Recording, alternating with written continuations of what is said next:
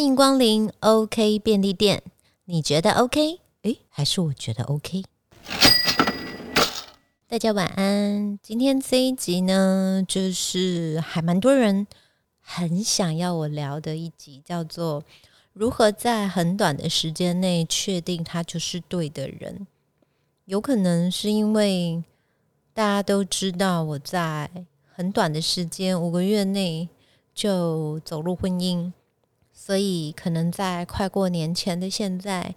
很多人都很应该是说处于在一个更焦虑的情况，因为想说过年了要回去被逼问。那也有一些人现在是属于在可能跟我一样的年纪，然后很想知道说有没有一些判断的依据可以跟大家分享。那我们今天就来聊聊这个话题：怎么在很短的时间内确定他就是对的人？我只能说，每个人都很在意、很需要，但是却又常常会因为他而感到不知所措。一个很玄的东西叫做感情。基本上啊，就是 IG 线动上面，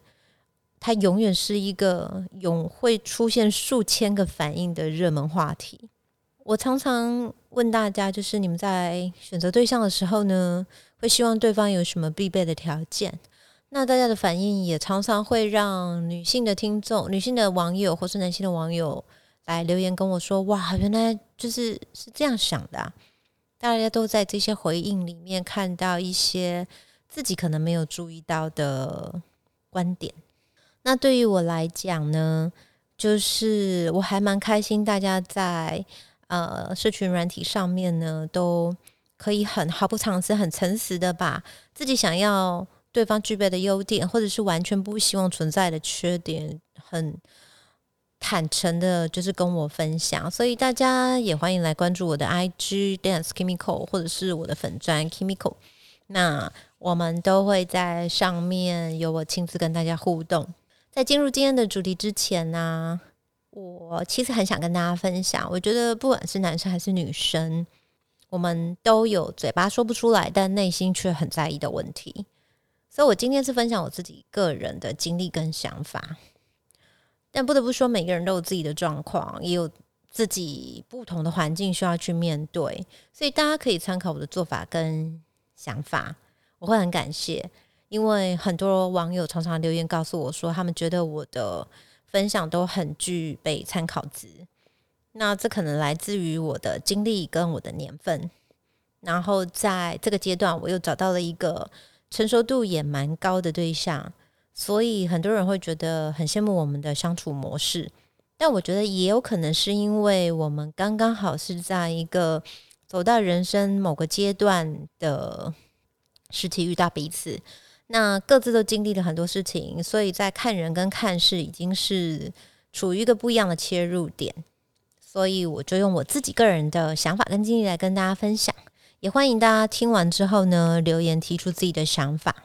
对于过了四十岁的我来讲，我在面对一个交往的对象呢，我觉得有两个特质是我非常看重的，这两个基本特质。因为这样说好了，我觉得携手长相伴这件事情啊，就是如果你要长期相处呢，你必须要做几个。观察，那我通常会切成三个阶段去做观察期，而且我的观察期会偏长。以我现在的状态为例，好了，一开始其实我们在认识之前，我们是完全就是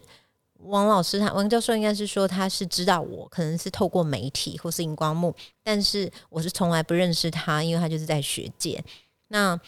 在我们认识的第五个月，他就很明确的，就是到我的家里面去提亲。哎呦，这两个字好像也蛮老派的。那我那时候会爽快答应，是是因为，嗯，做的这个决定啊，就是是因为我们严格来讲，就是是认识到决定。啊，就他到我家去提亲，严格来讲应该算七个月了。就是我们前面两个月呢是认识，但是没有深入交集，就是工作上的认识。那在这两个月到前四个月吧，我们花很长的时间在不停的聊天，因为这个是我自己在面对感情的一个方式。那我接下来就要跟大家分享，就是我会怎么样去一步一步观察几个面相，然后怎么样看清楚这个人跟我的相处方式，用一个比较旁观者的立场。很多时候，大家对于一个对的人。就是会常问我说：“怎么知道他是一个对的人？”我其实，在跟任何人相处的时候，我都不会去预设立场，在想这个人是不是对的人，因为我在想所谓的 Mr. Right，每个人的标准都不同，然后好像也没有什么定义跟规范是制式的参考值，所以对于我来讲，我是很清楚知道自己是不能够接受什么样的个性。然后也能够去想象，就是如果他是什么样子的人，我可能没有办法跟他共同生活。那那是因为我对自己有一定的了解度，而且是很诚实的面对自己的可以跟不可以。所以通常在第一阶段呢，我会很透过很大量的聊天，而且多找机会跟这个人相处，去观察这一个人他在呃有没有我怎么样都无法接受的。几个点跟我怎么样都能接受的点，好，怎么说呢？一开始我通常会注意到这个人有没有不良嗜好。那我个人对于不良嗜好的定义，在就是这个习惯是不能够影响个人健康。就譬如说啊，举例来讲，抽烟好了，就是我也没有觉得这个是好或不好，可能就是我个人是没有办法接受，然后。因为我是一个很在乎嗅觉的人，那可能这是他的嗜好。那我现在接下来就只是去想，我们如果要长期相处，我也没有办法接受他就是怎么样都无法戒烟，但是我也是在一个可以接受，还是说就是只要逃脱热恋期，我其实还是无法接受。然后他也可能没有办法呃改善，就是改变这个嗜好。然后再来第二个就是过度沉迷。那过度沉迷，我的定义是呢，如果这个人会因为一件事情沉迷到没有办法正常的生活及工作，就是处于一个比较脱序的状态，那我就会去思考。举例来讲，就是我个人是喜欢酒精类，但是理性饮酒的人，因为我不会因为我喜欢喝酒，我就会让喝酒这件事情影响到我的生活或工作。就是我是可以把它。分类跟把自己的喜好跟生活工作分分类的，所以他如果在一个正常的范围内，然后他是自己可以去承担这个喜好带来的成果，那就会被我归类在哦好，我可以接受的范围。但是有几个特质呢？呃，我会觉得这个是长期相处的伴侣，我觉得他一定必备的。还是说回来，就是我一开始也不会去预设立场，觉得我认识任何人，他可能就是我未来的对象，因为我自己是非常向往说，哦，就是如果谈感情的对象，我希望他也会是我最好的朋友，这个是我向往的感情生活，所以绝对不能接受的点，跟我个人坚持一定要必备的特质，这个我一定会定义的很清楚。那我希望这个人是一个本性善良的人。我怎么样去从什么样的面相观察这个人本性善不善良？我会从第一个，就这个人对于小动物的态度去切入。我自己个人会认为，就是小动物的体型跟我们是不一样的，所以他在面对啊小动物的第一时间的反应跟喜不喜欢小动物这件事情呢，他是没有办法隐藏的。可是这也是我很在意的特质，因为我觉得基本上他如果是喜欢小动物的人。他也比较不会是属于一个会去欺负弱小的状态，但是我会去观察这个互动诚不诚恳、真不真实，然后再来是我会看一下这个人对于陌生人的反应。什么这样对于陌生人的反应呢？就是他会不会顺手帮别人开门？他会不会礼让行人？或者他会不会让一下位？这个不是我要讲什么公民与道德哦，可是对于我来讲，就是。我还是会坚持，我觉得很多事情都是见微知著的，所以生活上这些小细节，你可以去观察出一个人的本性。那通常我刚刚讲的，如果他对于小动物的态度，还有他对于陌生人的反应，这两个都是处于在一个啊良好的互动情形的话，通常依我的经验来讲，他也不会坏到哪里去了。那他是具备这样特质的人，如果他又对我也试出一定程度的善意，我们彼此对对方又有好感，那我就会开始往比较深入的方向去迈进了。所以，我们接下来就会切入在认识阶段，我判断的依据是刚刚那两个重点。接下来，我就会谈到，如果我们要进入交往的阶段，我们要确认是彼此哦。刚刚呢，前面的第一阶段，我确认是对方。在进入交往阶段的时候，我要确认是彼此，所以大家应该会听出差异性。我觉得通常来到这个阶段，就是我们已经进入到一个比较摸索期了。那怎么样去定义彼此已经在交往初期呢？我会从两个重点切入，就我会去思考，我们两个是不是都是经济独立的个体。因为对我来讲，经济独立这件事情可以观察出一个人的很多面相。我觉得啊，就是经济能力是可以，就是他拥有经济独立的能力的人呢，他一定有他自己努努力的一个模式。然后对于很多事情的规划，他也有一定的能力，所以我就可以去理解他呃很多的面相。举例来讲，就是他可能对时间的规划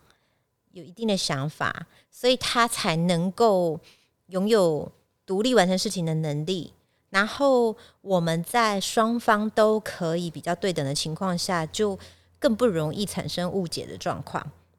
譬如讲，就是他在经济条件达到一定的程度，一定是他也理解这是必须付出精神、跟精力、跟时间的。所以我们两个对于“忙碌”这两个字的想法就会比较接近。也许我们可能都在彼此很忙的时候呢，你就比较不会是遇到一个会胡思乱想的人。就譬如说，我可能没有办法及时回他电话，或者是他也没有办法及时回我电话，或是没有办法在一个一直热热线，或者是天天黏在一起相处的时候，我们不会第一时间想的是说。你为什么故意不回我？因为这个也是网友问过我的问题。我那时候我记得，他就问我说：“老师，你觉得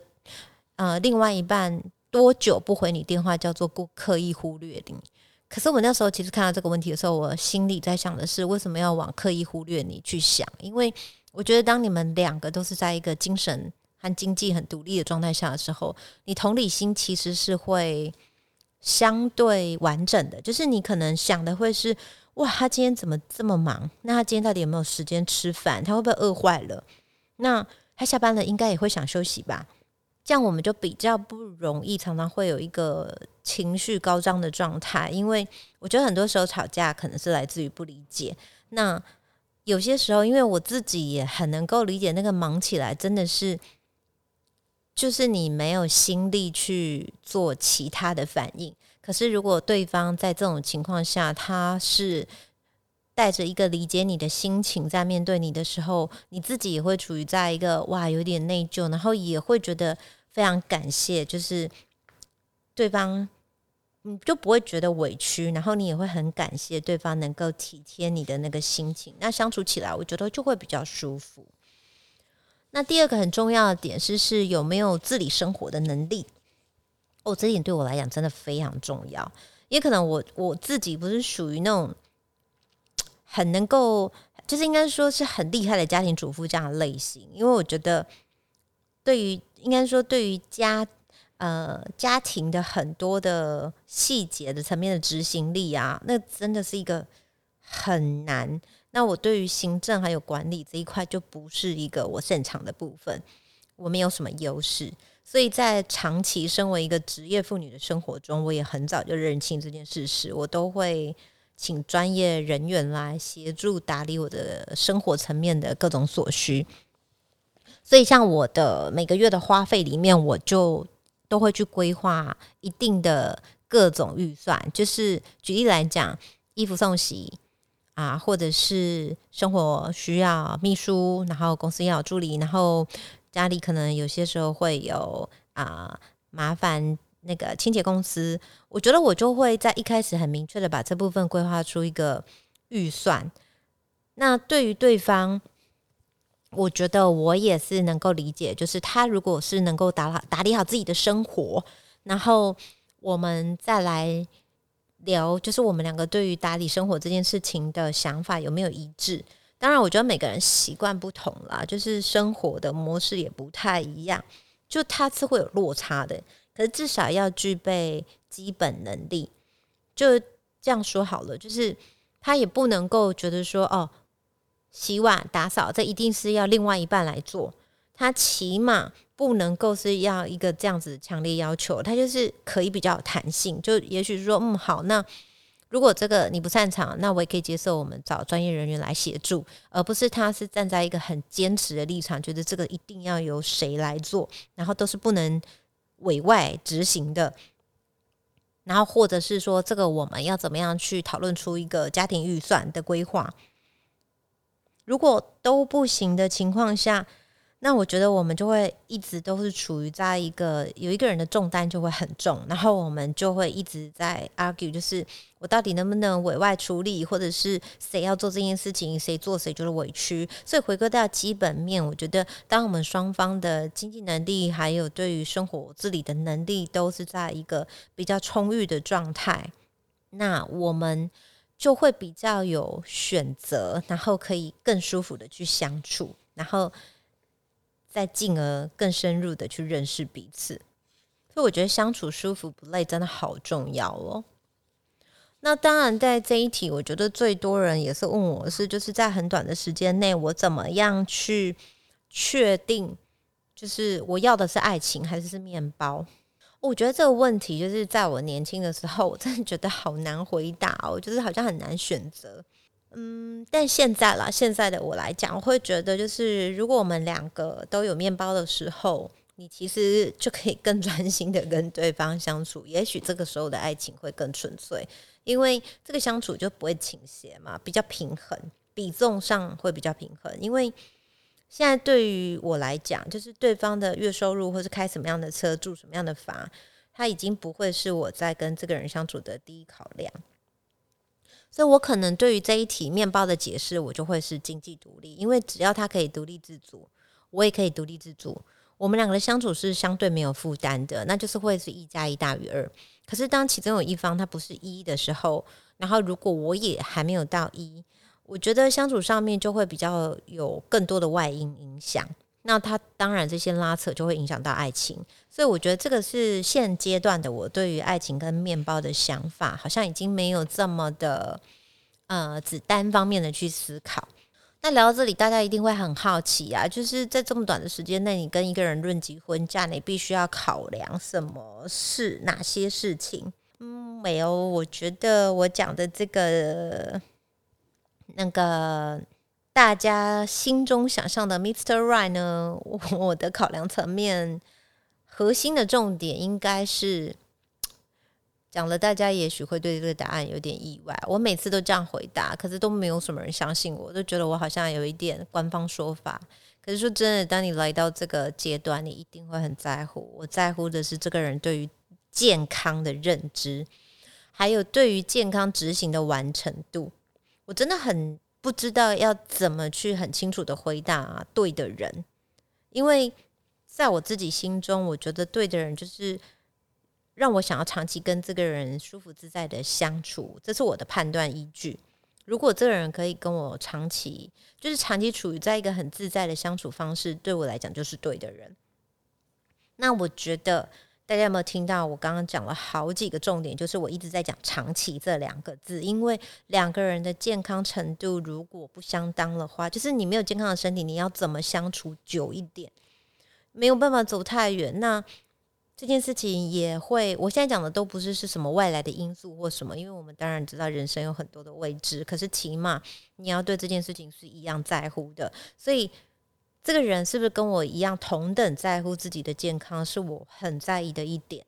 因为可能是我自己属于在一个生活环境是相对不健康的工作，呃，我觉得工作应该说我收周遭吧，我看到很多的对于根本可能就是他是没有办法，因为时间上面的的工作时间的长度，还有很多工作内容，还有变数比较大的一个工作环境上，我就会更加在意，希望在这一块取得一个平衡，因为。打拼的时期，你一定是没有办法去做到这件事情的。可是怎么样是去思考嘛？一步步摸索，去调整自己的步伐，然后让我自己可以更除了自己在意健康以外，也能够真的去执行健康。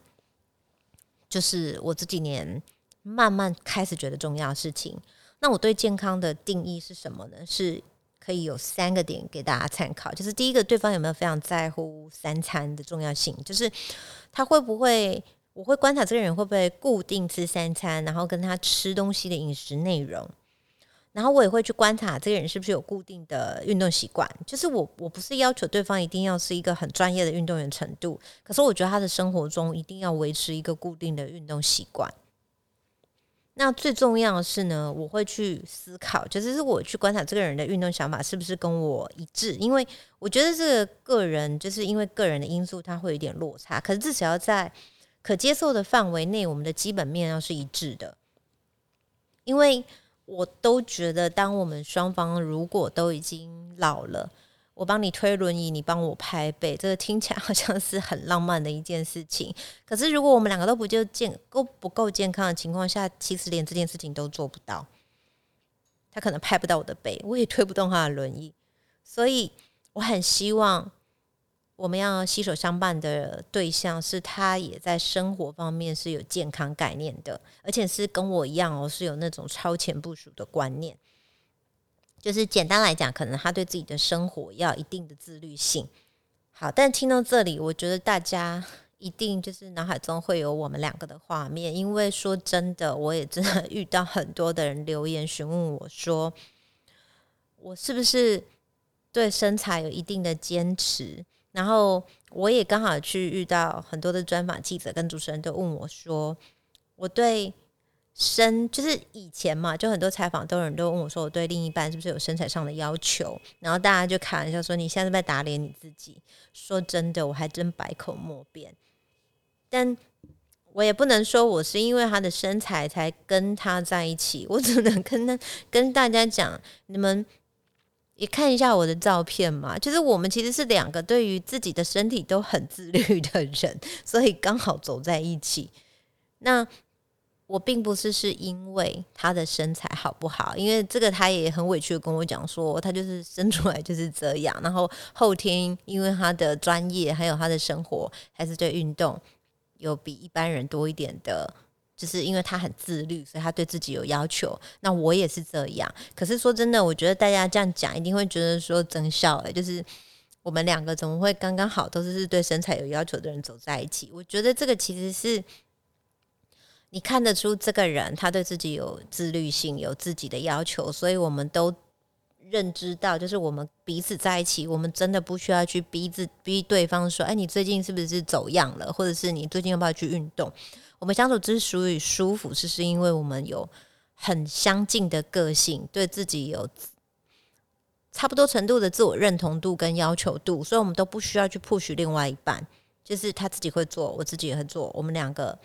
相处就都不觉得委屈，因为不会去勉强对方，然后也不会觉得对方在逼迫，就是我逼迫我这样子。所以我觉得，也许我刚刚讲的不是很清楚，我稍微再深入一点跟大家分享好了。其实我觉得，就是我讲的还是不是表面的身材，我只是希望我们都是对健康生活有一定的自律程度，而不是去要求那种很扭曲或是病态的身材。的想法，因为我觉得这些基本程度基本上，只要你有达到，其实你也不会是什么样子，你的外观不会太走样。因为自律这两个字真的知易行难，现在讲起来很简单，然后也很容易让很多人觉得说我们两个是把自己的标准放得很高的人。可是说穿了，我们两个并不是对身材很自律，我们两个是对健康很自律，所以。只是刚刚好维持在一个我们彼此都想要达到的健康范围内，而不是非要去帮自己定一个哦很难完成的境界。我们都不是这样会要求对方的人，所以我们共通的认知只是是你要把你自己照顾好，然后我们行有余力的时候互相照顾对方可能不擅长的那一块。所以我们两个简单来讲好了，我觉得现在这样讲有点抽象，但不知道大家听不听得懂。就是我们只是两个看自己很顺眼，然后把自己照顾成自己很想要的外观的人，刚好走在一起。可是。我从来不是是因为他想要什么样的外观，我去改变我的样子，我也不会要求他变成我想要的外观。我不知道这样讲大家是不是比较没有觉得那么模糊？如果听不懂，你们也可以在我就是可以留言跟我分享。也许我自己觉得自己讲的很清楚，但其实也还好。所以对于健康的要求要大于对身材的要求。那当然，我觉得这一些就是关于你怎么样去借有自律的生活，达到健康的身体呢？有什么可能性跟相关做法？其实我的 Pockets 频道，或是我的书本，或者是我的 Facebook Facebook 你可以找 Kimibar K I M I B A R R E，那 Big 的 B，大家就可以找到更多的，或者是我的官网 Kimiko.com，就有很多更深入的探讨的文章，所以。我们两个就是也不是什么狂热分子，因为真的很多人最常问我，就是就觉得说我们两个好像是一个对身材非常狂热追求的两个人。我们真的也没有好到哪里去，我们就是在，我觉得这真的是也是一个我们很坦诚的，是在一个如果说你看王教授的年份跟我的年份，我们只是在我们自己的周遭里面显得好像我们对自己的要求蛮高的。可是说真的，还是有比我们要求更高的人。我们并不是在一个那个极端值，我们两个只是因为可能刚刚好占了一个优缺，就是是我在四十岁这个集聚，人家说在大我嗯 n 岁的那个集聚里面，我们刚刚好让大家觉得哇，你们看起来对自己的要求跟标准很高呢。可是这个就是我们对外在要求真的还好了，我们就是有一些固定的生活方式，然后。刚好我们喜欢的生活习惯都有共通点，所以就不会排斥。就是比如说我擅长的跟他擅长的，就是都喜欢运动，所以我也不会去排斥接触什么运动。然后我做不来的，他也不会要求我一定要去做。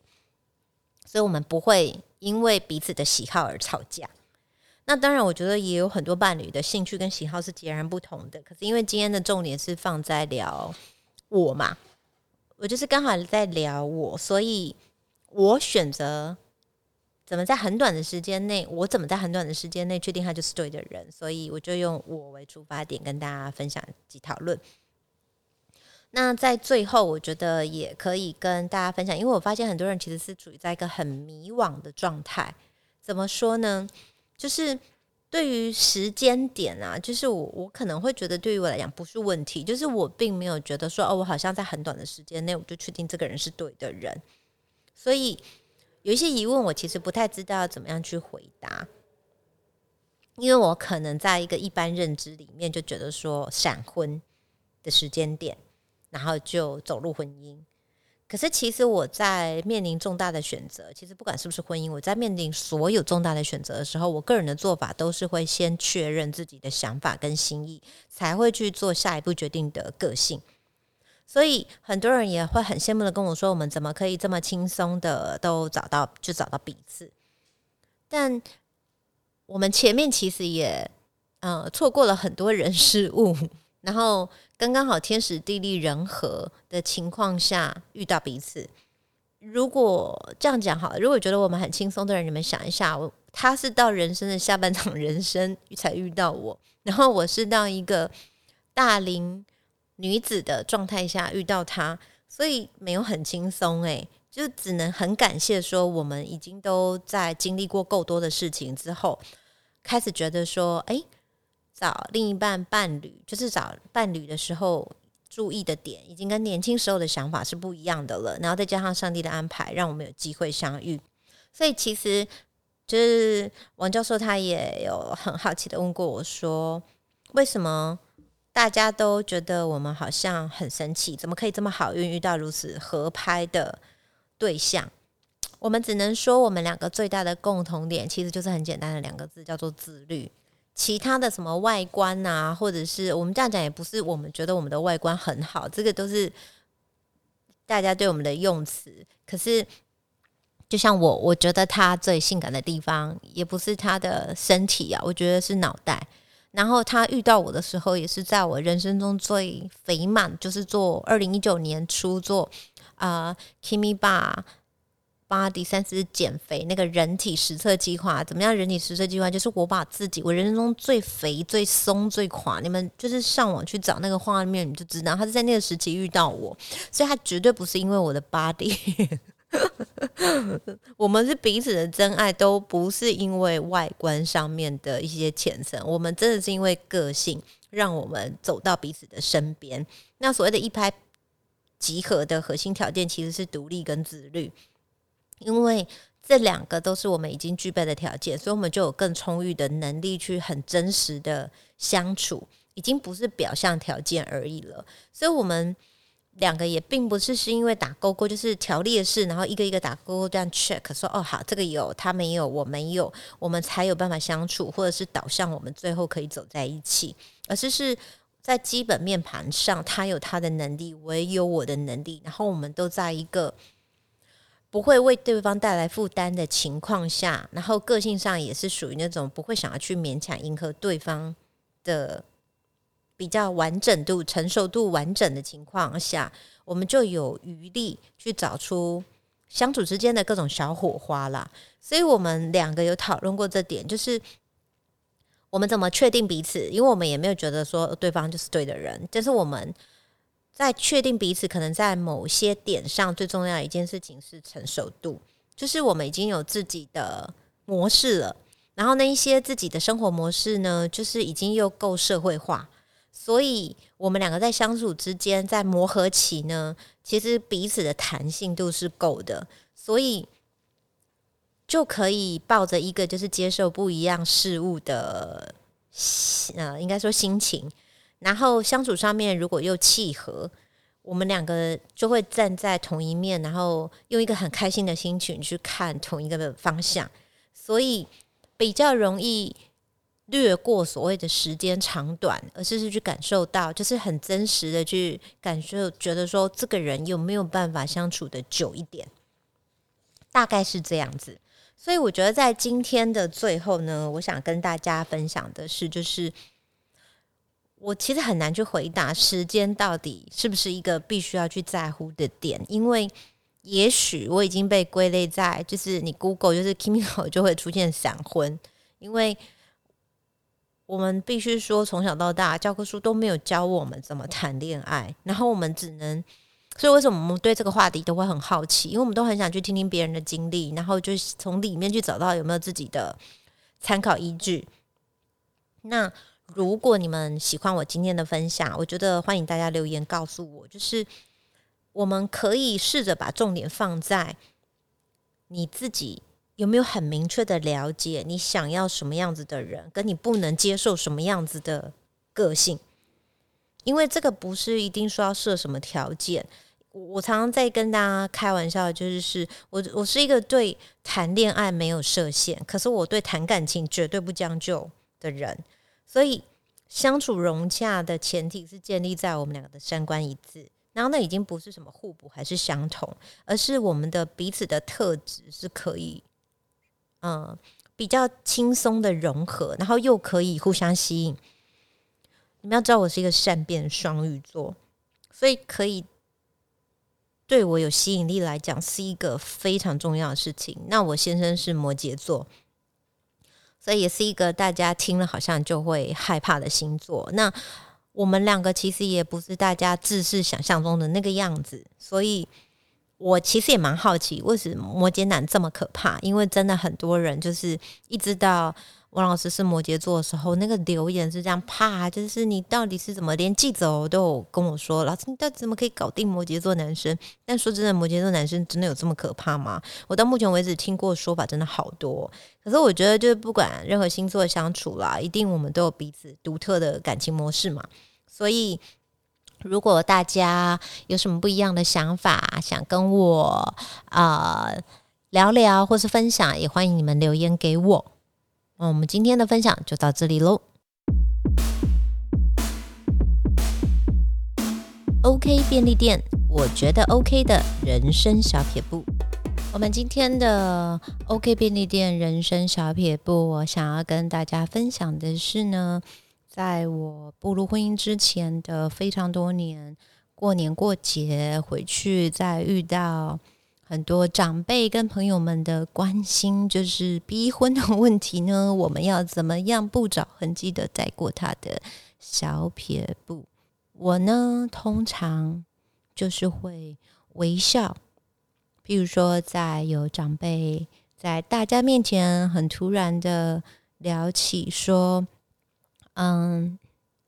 我什么时候要结婚啊？要请大家吃喜酒啊？”通常在遇到这样的情况的时候呢，我一定会顾全礼数，就是微笑。然后，当然，我觉得我们有时候心里可能也会觉得委屈嘛，就是为什么要听完，然后为什么要顾全大局？那因为毕竟过年嘛，在一个比较好的气氛呢，所以我跟大家说，如果你们我以前前几年都是这样的，你们手机千万不能离身，因为在。长辈一聊完这个话题，大家一定会全部人的目光都集中在你身上的时候呢，你就要保持甜甜的微笑，拿起手机说：“哦，我刚好电话来了。”然后呢，就拿着手机微笑的用甜甜的语气说：“啊，你找我啊？”然后就边讲边离开现场，然后等你回来，这个话题也就过了。所以手机。真的是防身好朋友，防逼婚好朋友，请大家记住，过年过节的时候手机不离身。听众朋友们，如果听完今天的分享，你觉得自己的心情比较 OK，那么我想邀请大家到 Apple Podcast、Spotify 帮我订阅、评分、留言，评分五颗星，留言多一点。OK 便利店，我们下周见。